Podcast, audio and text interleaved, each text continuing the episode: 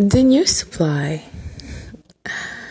The new supply is a tools in the narcissist bag of tricks, a reason, a sadistic motive to cause more pain.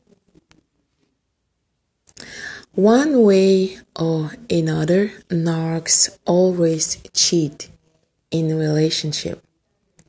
Oops. I mean, there's no such thing with the narcissist, right? It's all about his supply. What can you provide to satisfy the narcissist's desires and need? And the narcissist doesn't have emotions for anyone.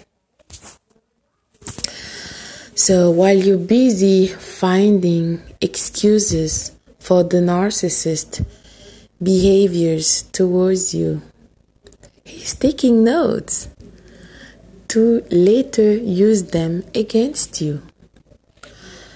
Meanwhile, you're seeing this masquerade ball in front of you on social media between the narcissist and his new supply.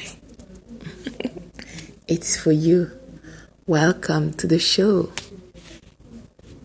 Remember, behind the show, the narcissist is preparing the coup de grace to destroy you.